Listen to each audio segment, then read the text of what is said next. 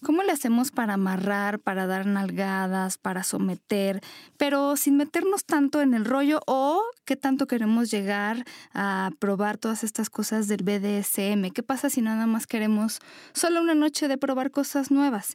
El día de hoy vamos a hablar de dominación, pero para principiantes, muy principiantes. Quédense, esto es Sexópolis, se va a poner muy bueno.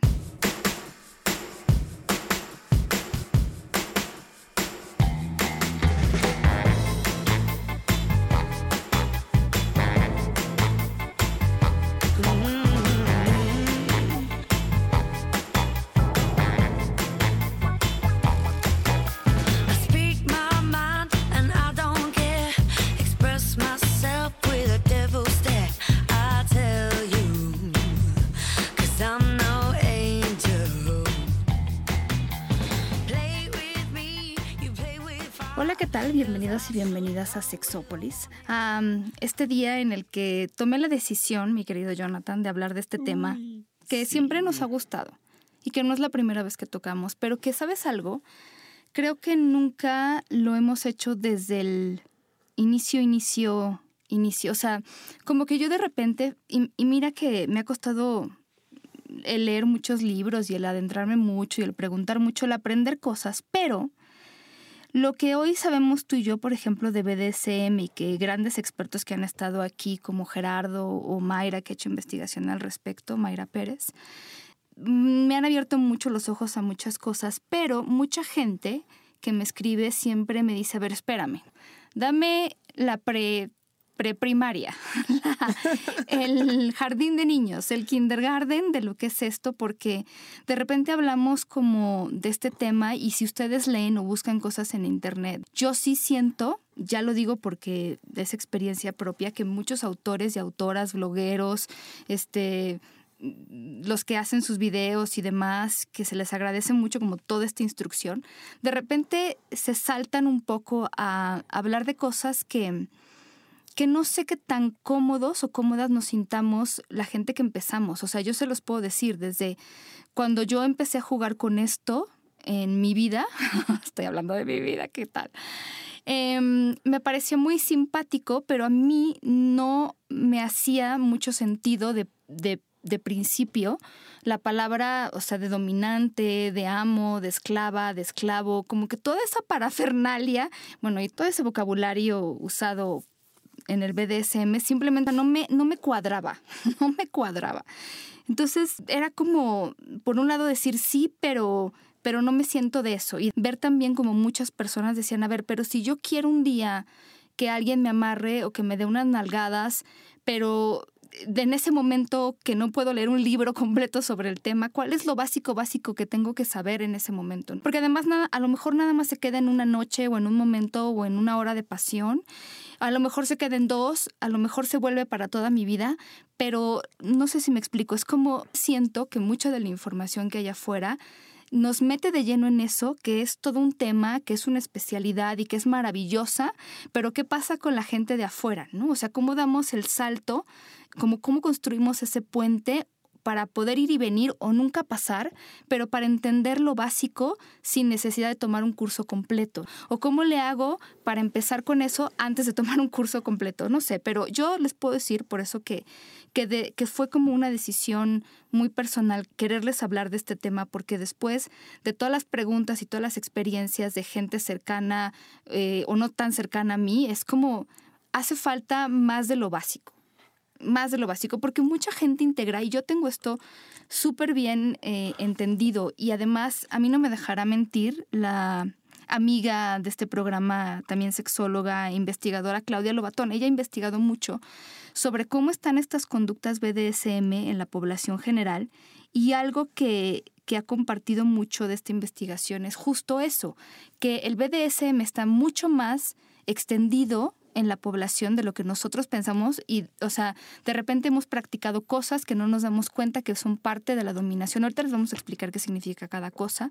pero que está muy presente, en, por lo menos en la vida sexual de las personas, en las fantasías de las personas. O sea, te hablo de que el 90% de las personas, y se ha visto en, en esta investigación y en otras, han fantaseado con la idea entonces, está mucho más presente de lo que nosotros creemos esta parte de, del juego y porque además cuando nosotros exploramos con nuestra sexualidad hay muchos lugares que podemos a los que podemos ir, hay muchos caminos que podemos tomar y a veces no los tomamos porque no estamos como muy seguras de por dónde ir o a veces los tomamos y luego nos damos cuenta de que no estábamos tan seguros, ¿no? Y eso es, eso es justo de lo que queremos hablar un poco, ¿no? Y que además es algo que nos gusta el tema, ¿no, mi querido John? Sí, lo que yo he encontrado mucho con respecto al BDSM es que eh, de pronto todo el mundo se siente experto a partir de leer una novela. Sí, ya sé. Y, creen que ya eh, la vida es así como lo pintan, ¿no? Eh, no voy a decir una novela en particular. Sí, sí, eso. Y algo que me encanta que dice mi amiga Mayra, que sabiamente lo dice, es amiga del programa, nuestra amiga eh, ella lo que decía, pero si identificas cuando te digo la diferencia entre una novela y la realidad, ¿no? Cuando ella lanza esta pregunta, digo, por supuesto, quien no logra entender la diferencia entre la, la, la novela, la realidad, no podemos adentrarnos más allá. Muchos de los, de los del tema de BDSM se toca en infinidad de libros. Los más conocidos son eh, eh, relacionados al Marqués de Sade y se quedan también con esta idea de lo que él maneja en su literatura. Aquí cabe aclarar algo muy también, importante. También es eso, o sea, de repente le dices a la gente BDSM y se imagina al Marqués de Sade. Por supuesto, o, o a perdón, a Masoch, que también es otro, otro literato, que creen que todo queda resumido en eso. Y no, el, yo quiero aclarar un punto, hay que, algo que, que, he escuchado últimamente, contexto. El contexto en el momento en el cual se escribe toda la, todos los libros de Sade fue en un momento político, histórico particular y obviamente una forma de transgredir a, la, a la moral, a la doble moral de esa época que utilizó este señor fue a partir de sus libros. Por eso la gran mayoría de sus de sus protagonistas eran eh, personas del clérigo, de la alta nobleza, no voy a decir de dónde, de la alta nobleza, quien no haya leído a Sade que lo lea son libros sociales, son libros políticos, son libros que no transgreden. solamente es sexo por sí. Yo Exacto. Utiliza el erotismo y el sexo para transgredir, igual que, que, que, los sexólogos modernos como tú y como yo ahora, Paulina, que seguimos utilizando el sexo para transgredir, pero de otra forma y de otra manera. Es para desmitificar, para dar ciencia, para dar a conocer temas. en particular, hay que, hay que eh, si estamos tocando el tema, que, que, tú lo decías muy, muy al inicio, Pau, si estamos tocando el tema es uno, para conocer y dos, para bajarle tres rayitas a la intensidad, porque tampoco el, el BDSM implica que tengas que tener tu, tu, mazmorra ya preparada. Sí, el calabozo con todos tus implementos. Sí, por favor, tampoco es de que tengas que ser un rico excéntrico millonario para poderlo jugar, porque también está esa idea que es solo de excéntricos. Y porque también de repente no lo hagan de, más leve de lo que realmente es. Hay gente que dice, bueno, entonces saco cualquier cosa y amarro, tampoco. No, tampoco. O sea, hay que darle la suma importancia, ni más ni menos. podemos hacerlo de cualquier manera, sí, por supuesto, pero eh, alguien decía, es que podemos empezar jugando con listones. Yo digo, no, los listones es lo que más puede lastimar. Por supuesto. Puedes utilizar corbatas, puedes utilizar este, pañoletas, pero nunca listones. O sea, Eso es, por ejemplo, las cosas que no nos dicen. Y ahí sí quiero, o sea, quiero, quiero repetirle a la gente que nos está escuchando, por lo menos yo, aunque he leído mucho, he estudiado mucho, ¿verdad? Yo no soy experta en esto, pero desde esa, desde esa, a lo mejor estamos en el mismo nivel, ¿no? Eh, les quiero hablar. Justo precisamente por eso es que nosotros les hablamos desde lo que nosotros conocemos, eh, sin, sin eh, como ponerme ese sombrero de experta que no lo soy en esto, pero desde lo que yo les puedo decir que a mí me ha servido y que ha servido a otras personas como de inicio y de base. y eso que dices es muy interesante porque fíjate que hay un libro, no todos los libros que hay al respecto a mí me han gustado, eh, digo como para ser completamente honesta, pero em, yo les voy a mencionar algunos libros que me parecen interesantes. Algunos están en inglés, por ejemplo, este se llama Bondage, es eh, dos puntos BDSM Playbook Series que es como una serie de libros de juego o algo así. Está escrito por Melissa Beach y ella habla, y por eso la quiero citar porque, bueno, es lo que ella está diciendo, entonces no es como que yo me pueda ir en una máquina del tiempo, pero dice que eh, algunos antropólogos han encontrado, por ejemplo, que eh, desde 4.000, 3.000 siglos antes de Cristo en Mesopotamia había evidencias de festividades y sacrificios que involucraban la dominación, esta cuestión del, del sadismo, del masoquismo, etc. Y que eh, las primeras pruebas gráficas de sadomasoquismo se descubrieron en un cementerio etrusco en el siglo VI a.C., en donde se podía ver a dos hombres latigando a una mujer, usando, por ejemplo, también las manos para, y un, un palo o para poder castigar y de una manera erótica. Entonces, eso como que también nos da una idea de que no es algo nuevo, eso también lo tienen que saber. O sea, no es algo que se, se puso de moda, sí, pero no es como nada nuevo. Nosotros también les hemos hablado, por ejemplo, del Kama Sutra, en donde hay muchas, muchas referencias a prácticas sexuales que involucran o que mezclan el placer con el dolor obviamente también desde el Kama Sutra hablan del consentimiento y ella dice, por ejemplo, también que eh, en Europa en el siglo XV ya había algunas referencias a actividades BDSM, pero es hasta el siglo XVIII en que ya se sabe que los burdeles, por ejemplo, se especializaban en el bondage, en, los actos de castigo, todo esto, y había eh, mujeres trabajadoras del sexo que eh, cumplían justo con estas necesidades para hombres que así lo quisieran, y supongo que mujeres. Y justamente, eh, ya hemos hablado, pero bueno, en 1886, von Kraft Ebing popularizó el término sadomasoquismo, que es una mezcla entre los nombres del, marqués de Sade y eh, Leopold von Sacher-Moss, que es, bueno, también otro que escribía mucho. justo ya decía Jonathan este, sobre el marqués de Sade y eh, la Venus de las Pieles es el libro de eh, Sacher, o si Sacher, Sacher, Masok. Y entonces, bueno, pues toda la combinación de nombres da, dio lugar a este, este único nombre, pero el BDSM son muchas cosas. Es y, son cosas muy diferentes. De repente las queremos mezclar, pero bueno, la B de BDSM puede referirse a bondage, que todo, tiene todo que ver con la restricción del movimiento, con amarrar, todo eso. La D se refiere a la disciplina y a la dominación, que implica reglas y protocolos y su implementación. También incluye como toda esta idea de disciplina como restricción mental, ¿no? como las cosas que puedes hacer y no puedes hacer.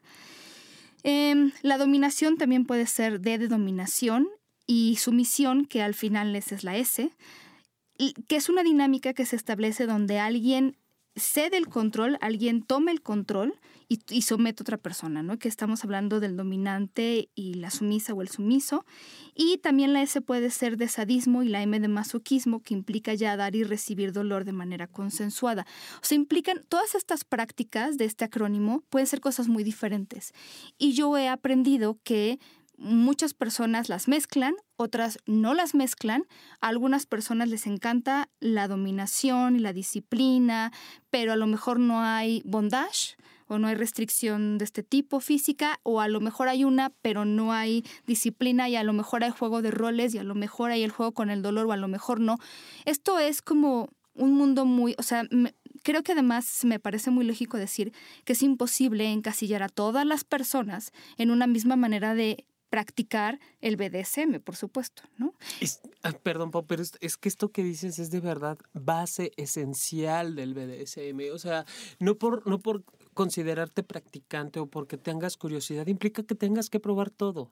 Ah, eh, estos, eh, estos juegos de, de, de punzo cortantes que se utilizan ganzúas o se utilizan agujas o se utilizan, este, ¿cómo se llaman estos para pescar los? Anzuelos. Bueno, el anzuelo es lo que se le da, pero no sé, el piquito para atrapar el pez, ¿no? El gancho. El gancho, gracias. Aunque se, pueden utilizar, hay personas que no los no aguantan. O sea, yo, por ejemplo, que me, que me asumo practicante de BDSM, yo no permitiría, y mira que tengo tatuajes y me encantan los tatuajes y me fascinan, yo no me permitiría ser atravesado por una aguja, por ejemplo, y quedar con la aguja atravesada.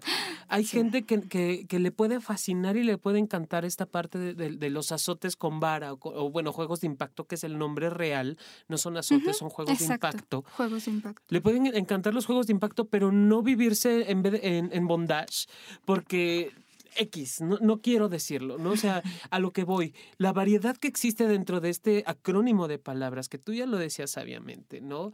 No implica que tenga que jugarse todo o tenga que ser. Y de hecho, fíjate que yo leí un artículo que me parece de los mejores. Está escrito por Pleasure Mechanics, mm, dos autores que me parece que saben mucho del tema. Pero una de las cosas que decían como dan paso a paso, pero una de las cosas que hablaban era de incluso recomendar para los principiantes no intentar todo al mismo tiempo.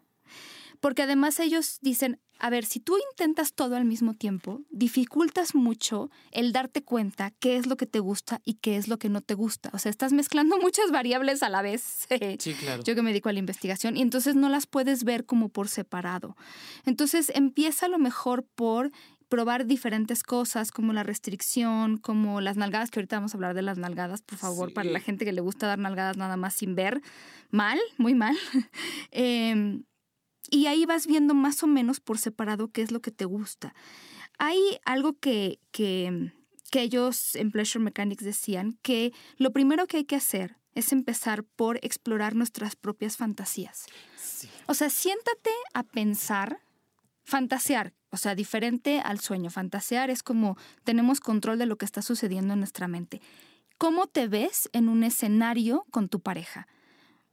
Eh, ¿Qué te gustaría? A lo mejor va cambiando, porque yo también sé de muchas personas que a lo mejor eh, creían una cosa y luego la cambiaron. Pero bueno, independientemente de eso, ¿cómo te ves tú en ese escenario? ¿Qué sientes que podrías explorar? ¿Qué te atrae de esa idea? Porque además muchas de las cosas que nosotros hacemos en nuestra vida sexual empiezan por ser una fantasía. En la fantasía tenemos la seguridad de que las cosas que pasan ahí las podemos quitar si no nos gustan.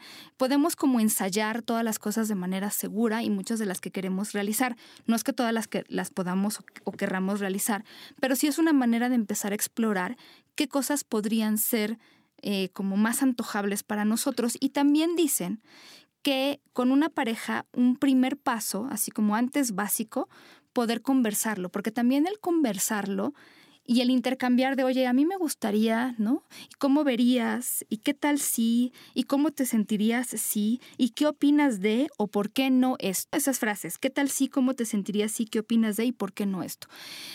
Y empiezas a conversar y entonces empiezas de alguna manera mm, una primera negociación con esta persona y, eh, explorar qué cosas les gustarían, a partir incluso a lo mejor de una película. Puedes empezar por ver una película como Nueve Semanas y Media, que es un como clásico, y entonces empezar a ver qué cosas les parecen antojables, ¿no? No sé, hay muchos como muchos títulos de novelas y libros que ustedes pueden explorar y entonces empezar a platicar sobre qué cosas les son antojables y qué cosas no. esa primera conversación también te abre mucho, bueno, el canal de comunicación que siempre es importantísimo, pero también un poco las ideas, empiezan a surgir las ideas. Y para esto también eh, hay que saber exactamente qué queremos y qué deseamos, o sea, por dónde queremos que fluya de alguna manera esta energía sexual o esta energía erótica. Porque miren, un beso puede ser de lo más romántico o de lo más rudo, ¿no? O sea, un solo acto puede ser de un extremo al otro. Em, y lo mismo pasa, por ejemplo, con las nalgadas.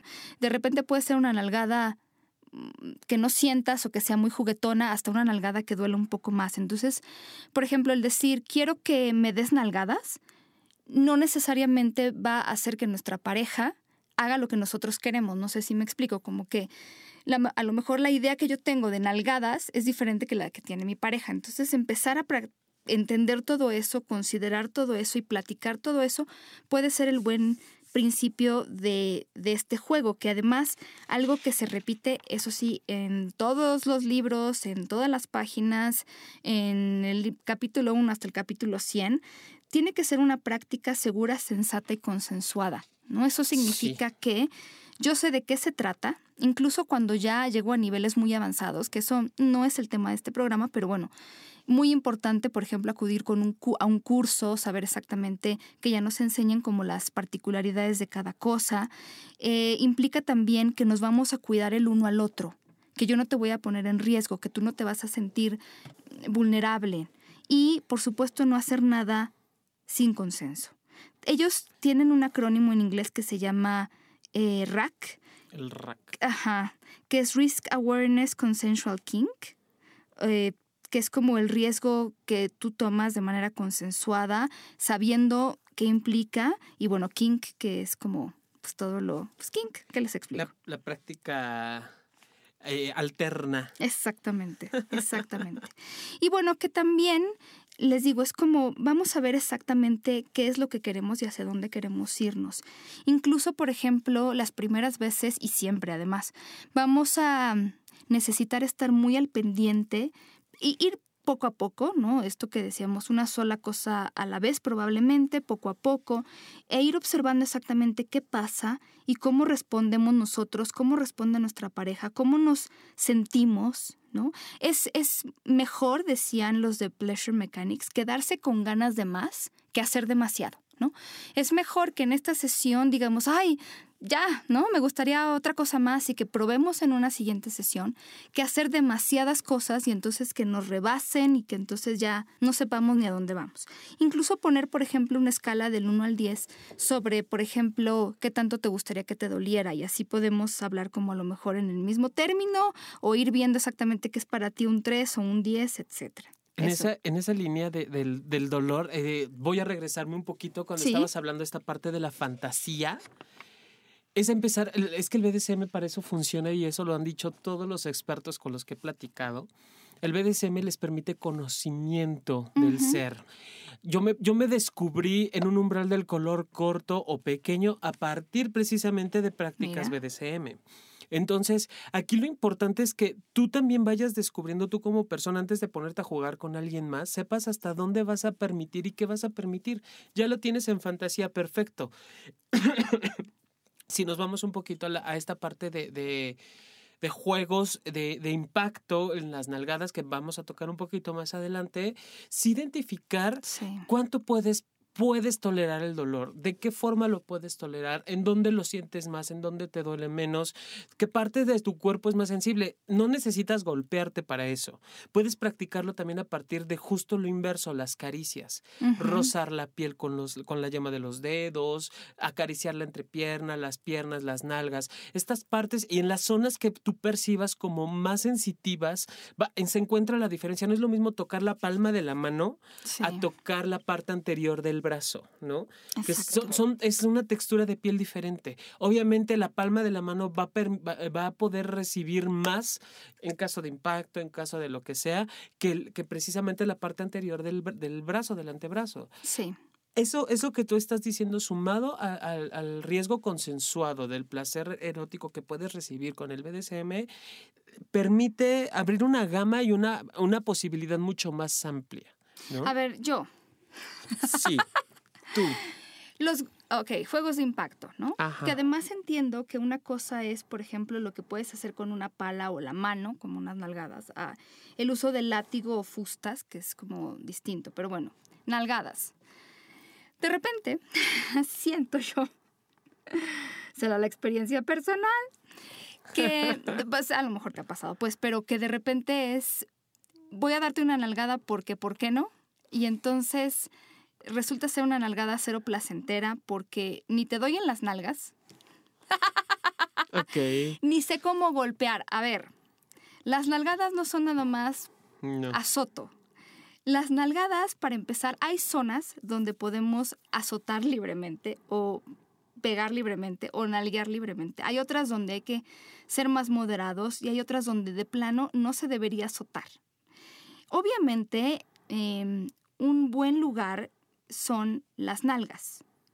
Eh, sobre todo hay un lugar que leí mucho que le dicen el sweet spot o el lugar dulce, que tiene que es justamente donde termina la nalga y empieza el muslo, donde se juntan estas dos partes. Puede ser muy delicioso recibir una nalgada, pero a ver, a ver, a ver. Pausa. ok, golpes deben de ser rápidos, deben de ser secos. Yo supongo que también hay un... Yo no puedo encerrar a todo el mundo en un mismo closet y decir que a todo el mundo le gusta lo mismo, pero, a ver, primeras nalgadas, no es como estoy nalgueando a... A ver, pongo la mano, incluso yo, por ejemplo, sé que no es lo mismo tener la palma abierta que la mano ahuecada. Es mm, completamente diferente. Prueben en ustedes también. Entonces voy a dar la nalgada y voy a dejar la mano puesta en la carne. Por favor. Si, si quieren mucho más dolor, pero eso ya es siguiente paso, a lo mejor si ya no, no dejo la mano en la piel y la quito. Pero, caray, o sea, a ver, o sea, una nalgada bien dada es, primero en las nalgas, ¿no? Mano ahuecada, si se puede, y dejo, una vez que entro en contacto, o el impacto de mi mano con la piel, dejo ahí la piel, eso hace que duela menos y que se disfrute más. O sea, el chiste no es eh, pasársela mal, sino pasársela bien. Ya si ustedes dicen, no, mira, ahorita más nalgada y entonces este, deja la mano o la quitas o lo que sea, ya es como ustedes quieran, pero de repente em, la idea de que doy nalgadas es como de solo golpeo y eso, híjole, no es erótico para muchas personas y me cuento entre ellas. O sea, a mí me puede sacar de balance que me golpeen de la nada, porque también es otra. Está la idea de que podemos hacer cualquier cosa en cualquier momento sin preguntarle a la otra persona. Recuerden que es consensuado, consenso, estamos de acuerdo. O sea, no, no, no puedes... Eh, digo, a menos de que la, la, relación sexual ya vaya llevando esta parte álgida, dura hacia adelante y vamos, sí, sí. Y de pronto, ¡zas! Suena la, la, la, la, nalgada, dices, ¡ay! Espérame, no, porque de pronto de, ser la, simpática damita me convierto en la burra arisca, ¿no? ¿Y en qué momento pasamos? A ver, no sé, le hablo a los, creo que sobre todo a los hombres, ¿no? Hetero u homo o bi. De repente, em, miren, si ustedes ven una sesión de spanking o de nalgueo de una persona que realmente está teniendo este escenario y esta sesión, por favor búsquenlo, ¿no? De repente se pone a la persona, si quieren decirle sumisa, si quieren decirles lo que quieran, pero se le pone de manera que las nalgas se puedan ver, queden al descubierto, ¿sí? Y entonces yo vea dónde voy a dar el golpe, ¿ok? Y entonces este golpe va con intención, va con un objetivo, y yo voy viendo, por ejemplo, el color incluso de las nalgas, ¿no? Por ahí había una chica que decía que, era, digo, es una opción, pues no es como para que todo el mundo lo intente, pero ella decía que empezaba con nalgadas eh, muy leves y cuando ya veía que las nalgas adquirían un color rosadito, ella ya sabía que esta persona estaba lista para nalgadas un poco más fuertes. Pero a ver, a lo que me refiero es esto. Yo estoy viendo las nalgas y estoy viendo la reacción y si yo estoy en otra cosa y nada más suelto la mano, ni siquiera veo dónde cae la palma. No sé si me explico. ¿Es suficientemente claro, Jonathan? o, te hago la escena, porque es como... Em, sí, ya, ya lo decidí. o sea, a ver, no solamente es aviento la mano porque ni siquiera voy a ver dónde va a quedar. Y entonces, además, de repente, eh, a muchos hombres sí, justamente, y esto lo he leído mil veces, ¿no? Les encanta nalguear mientras están penetrando. Si estás viendo las nalgas, si estás sabiendo a dónde vas, porque eso nada más aventar la mano puede caer en cualquier lado y eso se vuelve horrible se vuelve verdaderamente feo. Por ejemplo, una zona peligrosísima para golpear es la espalda baja. Porque te puedes dañar los riñones, porque te puedes dañar el coxis. No golpeen en la espalda baja. Espalda más arriba, sí, ¿no? A la altura del casi casi los homóplatos. Exactamente. O sea, tampoco es espalda media, es espalda alta, literal. Esa zona es muy. puede recibir impacto y nunca, nunca en la columna vertebral. Claro puede ser laterales de los homóplatos y no todos. en los tobillos, en las rodillas, detrás de las rodillas, en los codos, en la cara. Las, ¿cómo se llaman las estas, este, todo, todo lo que tenga ligamento, las, las, ah, las corvas se llaman de, atrás de las rodillas.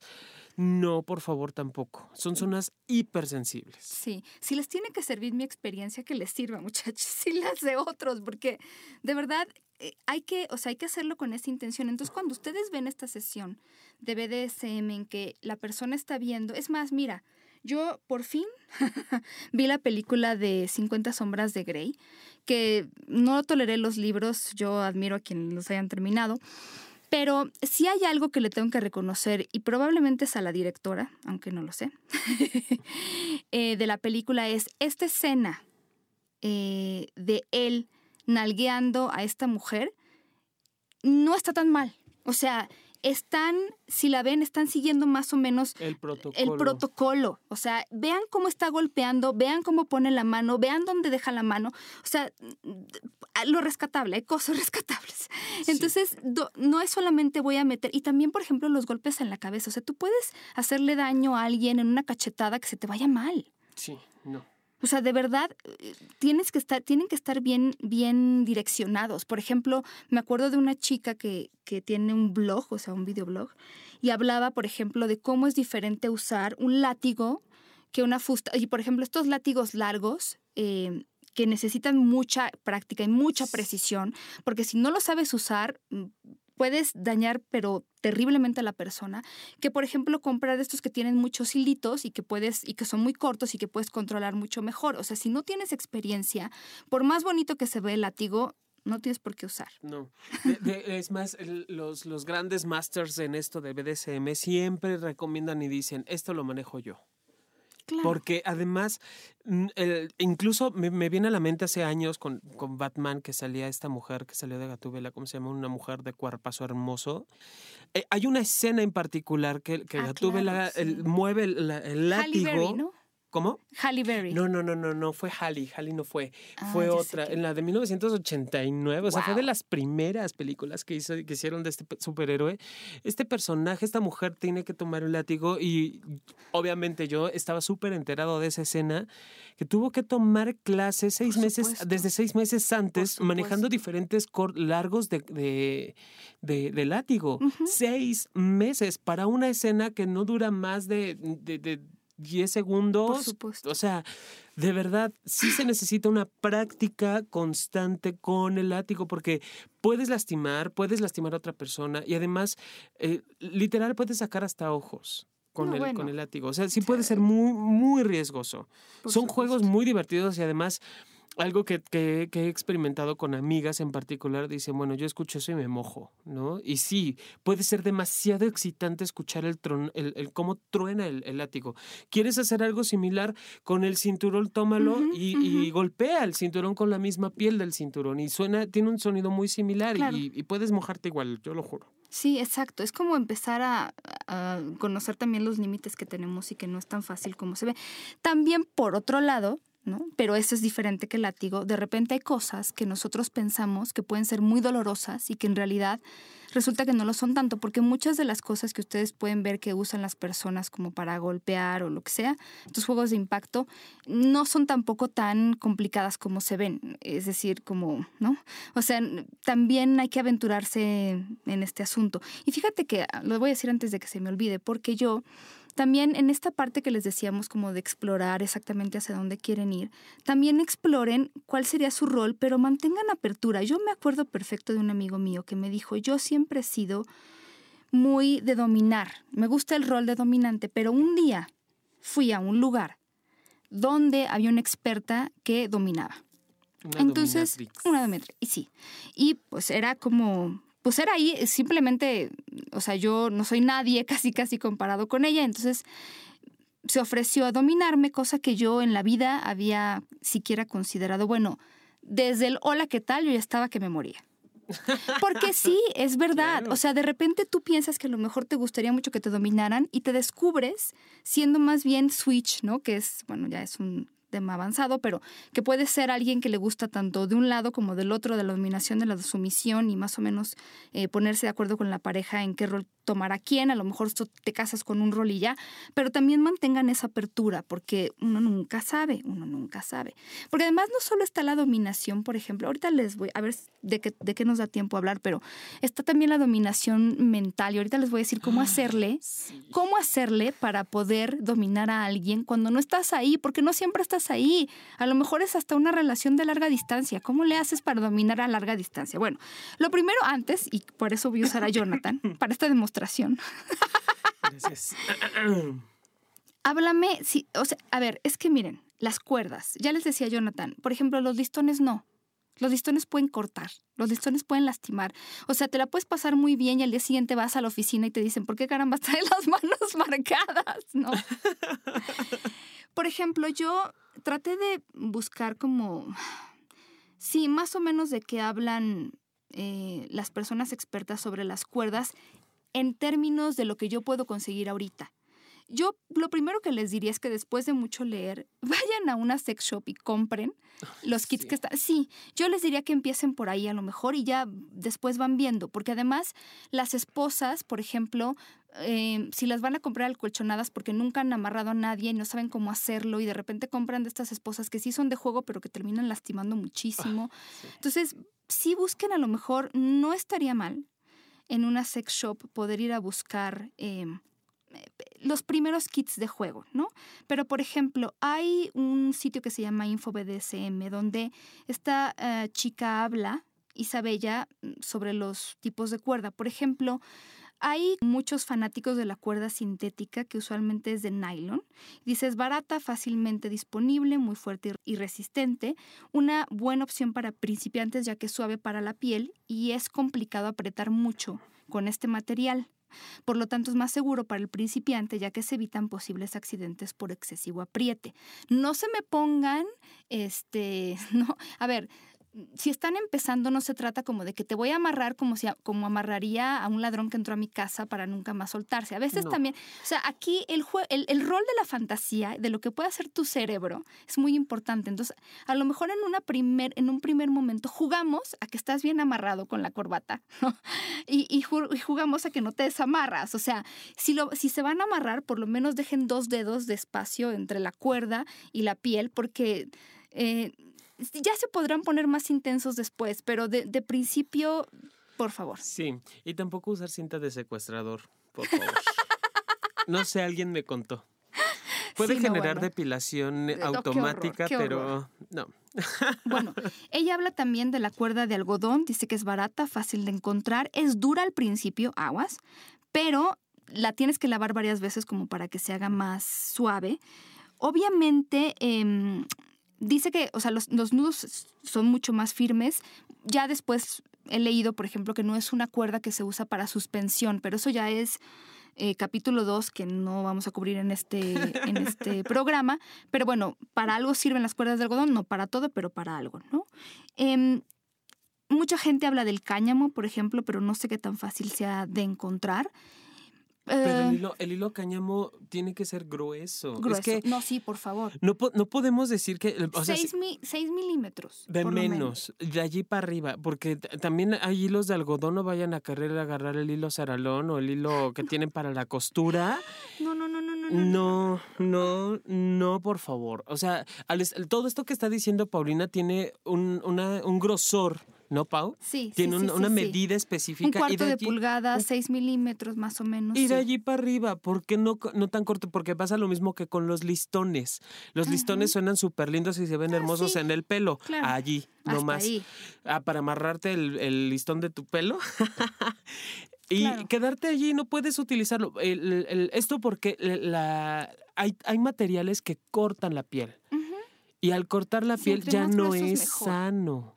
O sea, busquen de estas em, sintéticas, que seguramente es las que vienen en el kit, más sintéticas, más gruesas, de tal manera que los nudos no sean tan firmes, porque, para, o sea, es todo un arte hacer nudos, no lo cubriremos en este programa, ¿no? Es un arte aparte, es muy lindo, no se metan en eso todavía, a menos que alguien les haya instruido y después de mucha instrucción, supongo yo. Bueno, otra cosa que también, por ejemplo, es importante es, es la primera vez que van a amarrar a alguien, eh, guarden por ahí unas tijeritas. Solo en caso de que de repente se me está cortando la circulación. Obviamente también chequen que no se pongan los dedos morados, blancos, etcétera, ¿no? Se me está cortando la circulación y a lo mejor resulta que el nudo está muy bien apretado y en lo que me lo quitas se me van a agarrar los dedos. Bueno, estoy exagerando, pues, pero mantener unas, unas tijeras por si tengo que cortar en ese momento, corto lo que tengo y ya, si, si, algo sale mal. Eso es muy importante. Por ejemplo, para la mayor parte de las actividades y de estos juegos, contener de 3 a 5 metros de cuerda es más que suficiente. Em, sí, pueden hacer varios nudos y traten de usar una cuerda gruesita este, que se resbale mucho para que no, los nudos no queden tan como tan firmes. Eh, muy importante y recomendado por algunas personas que se dedican a esto, máximo 15, 30 minutos cuando mucho em, esto de mantener el amarre si estás empezando. No es como para tres horas, 15 minutos, luego le subes a 20 y luego llegas a 30, pero de poco a poco. No es como te voy a tener amarrado tres horas porque uno nunca sabe. Y no, no todo se puede amarrar. Hay que tener mucho cuidado, por ejemplo, en amarrar los lugares donde em, podemos cortar la circulación. Ya les decíamos, dos dedos entre la cuerda y la piel también es súper importante. Y este tipo de cosas de verdad que a lo mejor no nos dicen, pero eh, sigue siendo importante. Otra, hay muchas, por ejemplo, esto que decía Jonathan sobre qué podemos azotar, pero vayan viendo exactamente, porque también creo que cada quien eh, siente diferente en diferentes lugares. Yo, por ejemplo, soy muy sensible en, en los brazos y entonces a lo mejor a mí no me va a gustar que me amarren o que me toquen ahí. Y bueno, bueno, antes de, antes de seguir con los tips y algunas de las cosas que pueden hacer, igual podemos hablar también sobre esta dominación mental y algunas de las cosas que se pueden hacer, por ejemplo, cuando no estamos con la persona, que a mí me parecen muy interesantes. Hay un libro que dice 60 eh, ideas de dominación a larga distancia, tal cual lo dice el libro, son puras ideas. Pero, por ejemplo, ¿qué pueden hacer? ¿no? Porque esto ya está más en el ámbito de yo te domino y no estoy cerca de ti porque a lo mejor no hay la posibilidad de tocarte, pero bueno, vamos a suponer que somos amo y esclava o ama y esclavo o esclava y ama, no sé, lo que sea. Por ejemplo, yo te puedo decir, eh, te puedo pedir permiso para masturbarme, tú me puedes dar permiso para masturbarme o a lo mejor sin llegar al orgasmo o llegando al orgasmo. Yo, por ejemplo, te puedo decir, Jonathan, hoy, bueno, yo creo que es más del otro lado, pero bueno. Jonathan, hoy te vas sin ropa interior al trabajo. No, por favor, no me puedes pedir eso. es muy interesante. Además, son cosas que luego te sacan de tu zona de confort. Hay gente que no, ¿no? Pero, pero eso es, pues ya ustedes lo, lo personalizarán. Pero, por ejemplo, si, si Jonathan me dijera, hoy te vas sin ropa interior al trabajo, y a lo mejor tengo una junta, pues te vas sin ropa interior y en falda.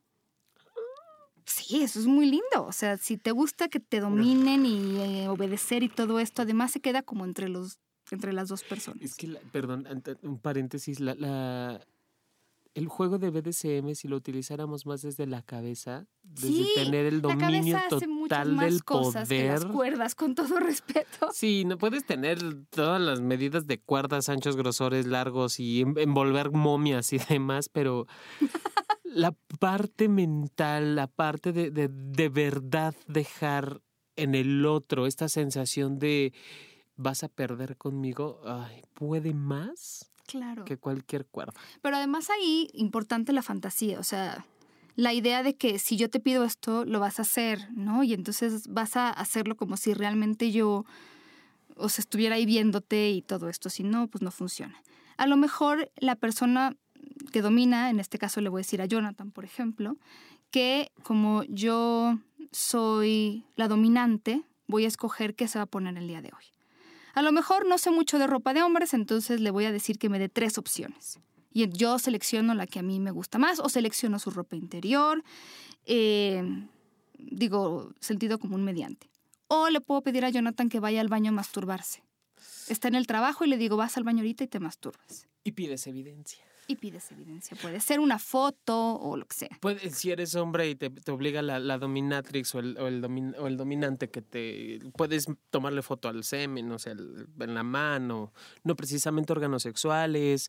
Eh, o sea, hay muchas, muchas, muchas formas que se pueden ver y jugar así a la distancia.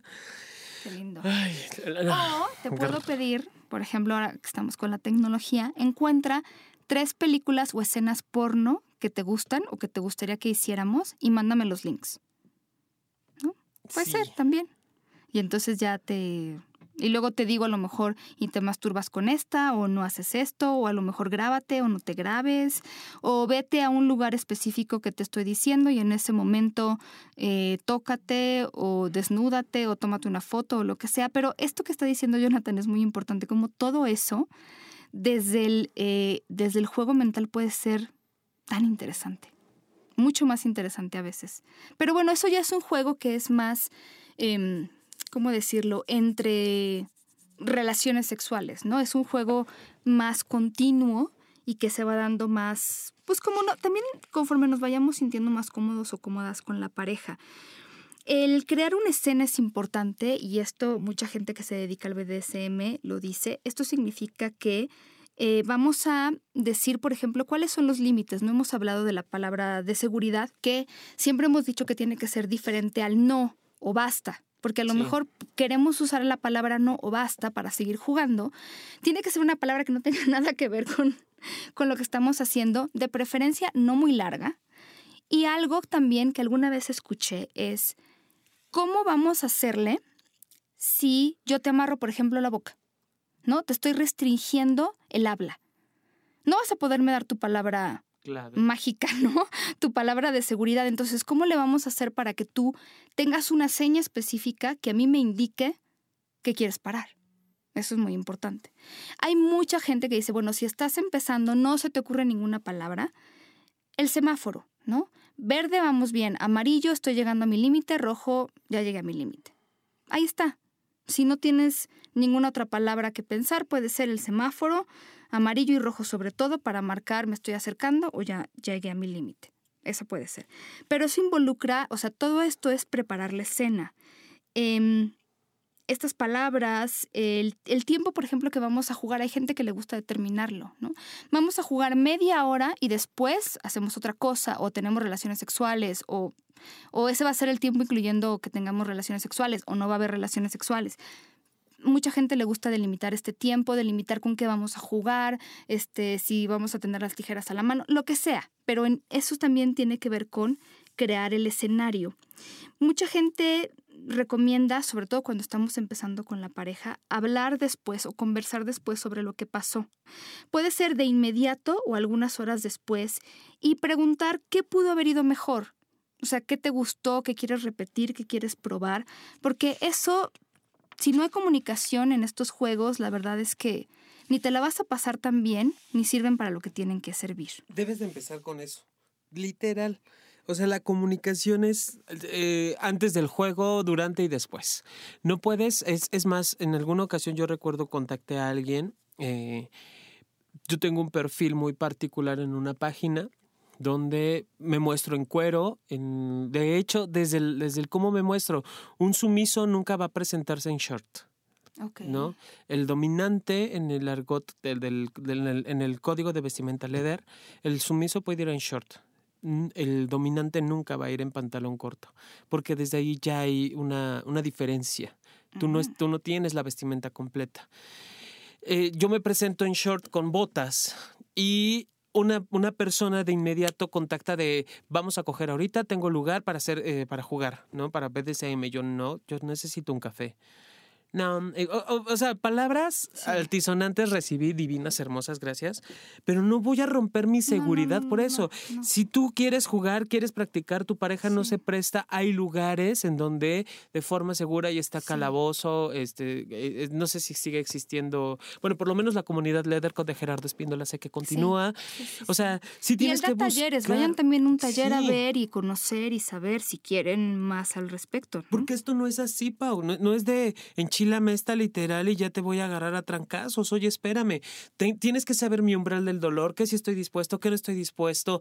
El, por ejemplo, prácticas escatológicas que tienen que ver con intercambio de fluidos, si va a haber, si no va a haber, vamos a tener sexo, no vamos a tener sexo, hasta lo más elemental de, güey, no quiero, de, no quiero que termines o no quiero terminar así, ¿no? O sea, cosas que la comunicación, Pau, que lo, qué bueno que lo tocas, y es de no podemos cambiarla antes, ni durante, ni después. O sea, es, es y es, punto. No hay, no hay opción. Allí sí no hay opción. Pero ahí es donde, mira, eh, encontramos cosas muy interesantes. Hay un libro que, eh, que se llama Bondage eh, BDSM Playbook Series. Habla, ya les había mencionado la autora Melissa Beach, habla sobre, por ejemplo, cuáles son los beneficios de este juego de integrar este juego en la pareja, ¿no?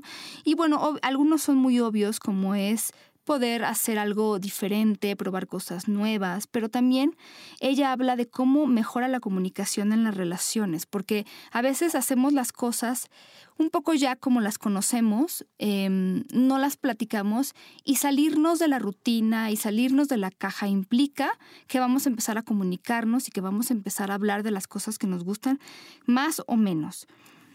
Eh, incrementa la intimidad, ella dice, y sí, supongo que sí, porque además estás a, veces de verdad en esta vulnerabilidad o en esta dominación o en esta sumisión, aprendes cosas de ti, te muestras de cierta vulnerabilidad y te pones en las manos de otras personas o otra persona se está poniendo en tus manos y eso es mucha responsabilidad y eso crea mucha intimidad. De hecho, ella menciona, por ejemplo, un estudio en el que se encontró que eh, las personas que estaban participando en actividades BDSM tenían eh, niveles de estrés mm, evidentemente o muy significativamente menores a quienes no. Por ejemplo, se encontró que estas personas que estaban jugando tenían niveles bajos de, cortisona en su sistema. Entonces, dice ella que, bueno, probablemente tiene que ver con que en estas prácticas tú dejas ir expectativas, juicio y realmente te dejas ir. Entonces, cuando te logras relajar en estas prácticas, pues te logras relajar y eso decrementa el estrés, te enseña mucho sobre tu propio cuerpo, sobre la responsabilidad y entonces es, pues es interesante también. Al final, si lo pruebas, no te tienes que casar con eso. O sea, puedes decidir que eso te gusta y que a partir de ahora lo van a hacer una vez al mes o siempre o durante una época, pero no se trata como de que ese es un poco también el mensaje que tengo y que decíamos al principio, no se trata de que entonces si yo amarro hoy significa que ya me tengo que considerar dominante, ama o sumisa, esclava, ya me casé con eso, tengo que leer libros sí, si te interesa, no si te quieres quedar ahí. no es como que ya tienes que firmar un papel para toda la vida y estas cosas. El, el, BDSM es lo que hemos hablado en muchísimas ocasiones, Pau. Es abrir la, la, posibilidad y el abanico de opciones sexuales y eróticas en pareja o en pareja sexual o pareja formal o lo que sea. O en grupo, porque también se puede en grupo. Exactamente. Eh, es eso es hoy quiero el vibrador, hoy no quiero el vibrador, hoy quiero que me acaricies toda la noche, pasarme la bomba y ser romántico, hoy quiero darte nalgadas. O sea, no, no es que siempre tenga que, no tiene, si ya lo probaste, ya te gustó, ya tienes el super traje de látex, bienvenido, bienvenida pero no es para todas las noches. O sea, literal, lo hemos dicho infinidad de ocasiones aquí. Está rico comer este pasta todos los días a la italiana. Delicioso, pero diario, durante eh, un año seguido terminas, gracias, nunca más comiendo pasta italiana. Exacto, sí. Y por ejemplo, no, no sé, no hay que echar en saco roto, por ejemplo, otras formas de juego que también implican cierta dominación. Por ejemplo, el de no te vengas hasta que te lo diga, o la mini tortura, ¿no? De te voy a tapar los ojos y voy a pasar cosas sobre tu cuerpo, y un hielito y una plumita. También son cosas, o sea, esa anticipación también crea una tensión sexual muy sabrosa. Por supuesto. Y no tenemos que irnos a los látigos, podemos estar ahí con esa mini tortura, digámoslo así, que se vuelve muy. Porque además sí se intensifican otros sentidos cuando nosotros privamos de la vista a una persona. Claro. Y obviamente con la palabra de seguridad, porque muchas personas de veras se sienten muy ansiosas cuando, cuando esto está sucediendo. Y otra cosa que eh, no tocamos, pero bueno, eh, ya ustedes averiguarán más si eso es algo que les gusta, los juegos de roles, porque mucha gente que entra en el BDSM les gusta la dominación y la sumisión a través de los roles, por ejemplo, esto de el maestro, este, la alumna, ¿no? Como siempre una figura como de poder o autoridad y la persona que se somete. A lo mejor el maestro que tiene que darle nalgadas a la alumna o castigarla o lo que sea. Eso también a muchas personas les gusta porque lo que hace es las libera, ¿no? Las saca como de su rol diario, pueden ser otras personas, pueden comportarse de diferente manera. Entonces hay gente que en todo este juego esto le llama muchísimo la atención. Es que podemos jugarlo sin necesidad de jugarlo, podemos estar sin necesidad de... ¿cómo, qué, trato de decir? Creo que me vi muy filósofo. Pero sí, o sea, no necesitas el, el superarmamento para jugarlo. O sea, con, el, con esta parte de, de la mente, ya lo decíamos, el puedes amarrar y demás puedes generar este juego de rol, que eso es parte del BDSM, como lo dices tú, Pau. Y lo importante aquí es, independiente de las reglas claras de cómo lo vamos a hacer y qué, y qué papel vamos a jugar cada uno de nosotros y de, qué manera nos vamos a desenvolver en esto, sumarle, ¿no? En este encuentro, en, este encuentro sexual, la, la, posibilidad de ir cambiando, ir modificando, en, en esto del, que decías del switch, por ejemplo. Sí. Porque además, sí, es verdad, nosotros, eh, hoy podemos estar muy bien, pero necesitamos cosas diferentes en diferentes momentos de la vida, diferentes etapas de la pareja. Y eh, justo tenemos que estar abiertos a decir esto es lo que me gusta hoy, mañana quién sabe. Y, eso es encontrar la manera de, sentir placer. Y yo les quiero además decir que eh, justo por lo que estaba diciendo Jonathan, hay un libro que a mí me gustó muchísimo que me parece de los mejores que se han escrito sobre esto del BDSM. La verdad, la portada es eh, infame. Está horrible.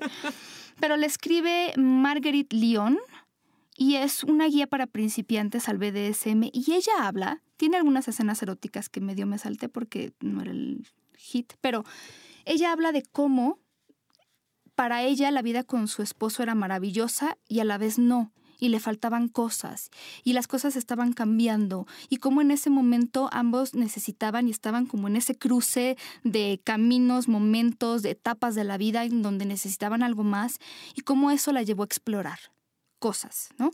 Entonces, pues uno nunca sabe. Me gusta porque está en, está en primera persona y porque está, es un libro que está como muy de paso a paso. Entonces, ese sí se los recomiendo. Ay, sí. Hay, libros muy buenos. Hay uno, no me acuerdo uno que, que se llamaba el, nuevo Frankenstein. No recuerdo la autora, que también trabaja muy, muy discreto y muy rico el, el, BDSM. O sea, libros sí hay. No se casen con, con el populacho y la novela clásica. Hay que buscar y, y reconocer e identificar cuáles son los que quieren y me gustan. Sí. Sí, y bueno, eh, escríbanos. Sí, por favor. Escríbanos si, si quieren algún tema en específico, ya se los hemos dicho, y síganos en Twitter en arroba sexopoliradio y arroba sexólogo-yaco. Eh, visiten la página de la cabina donde grabamos, que es Estudio Cuarto del Fondo, estudiocuartofondo.com. Y nosotros, pues, em, estaremos con nuevas cosas para que, pues, para que se la pasen bien y para que se diviertan. Por favor. y tendremos sorpresitas. Les dejamos, como siempre, la recomendación de que se porten mal, se cuiden bien. Y muchos, muchos besos.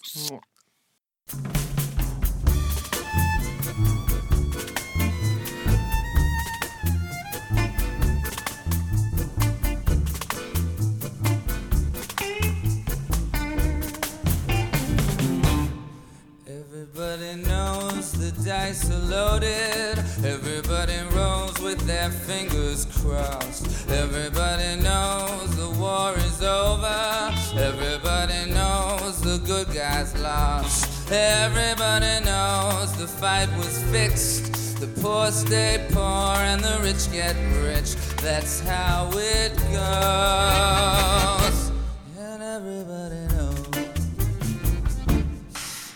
Everybody knows that the boat is leaking. Everybody knows that the captain lied. Everybody's got this broken feeling like their father or their dog just died. Everybody's talking to their pockets. Everybody wants a box of chocolates and a long stemmed rose. And everybody knows that you love me, baby. Everybody knows that you really do. Everybody knows that you've been faithful. I give or take a night or two. And everybody knows you've been discreet. But there were so many people you just had to meet without your clothes. And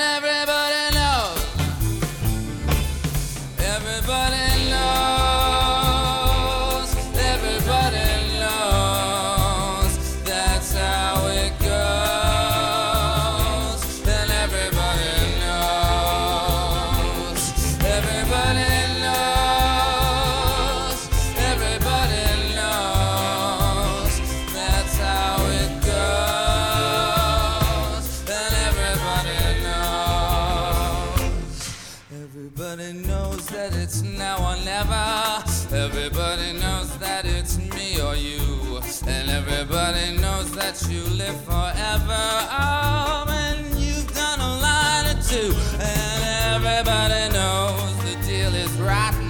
Oh, Black Joe's still picking cotton for your ribbons and bows, and everybody knows, and everybody knows that the plague is coming. Everybody knows that it's moving Everybody knows that the naked man and woman are just a shining artifact of the past. And everybody knows the scene is dead, but there's gonna be a meter on your bed that will disclose what everybody knows.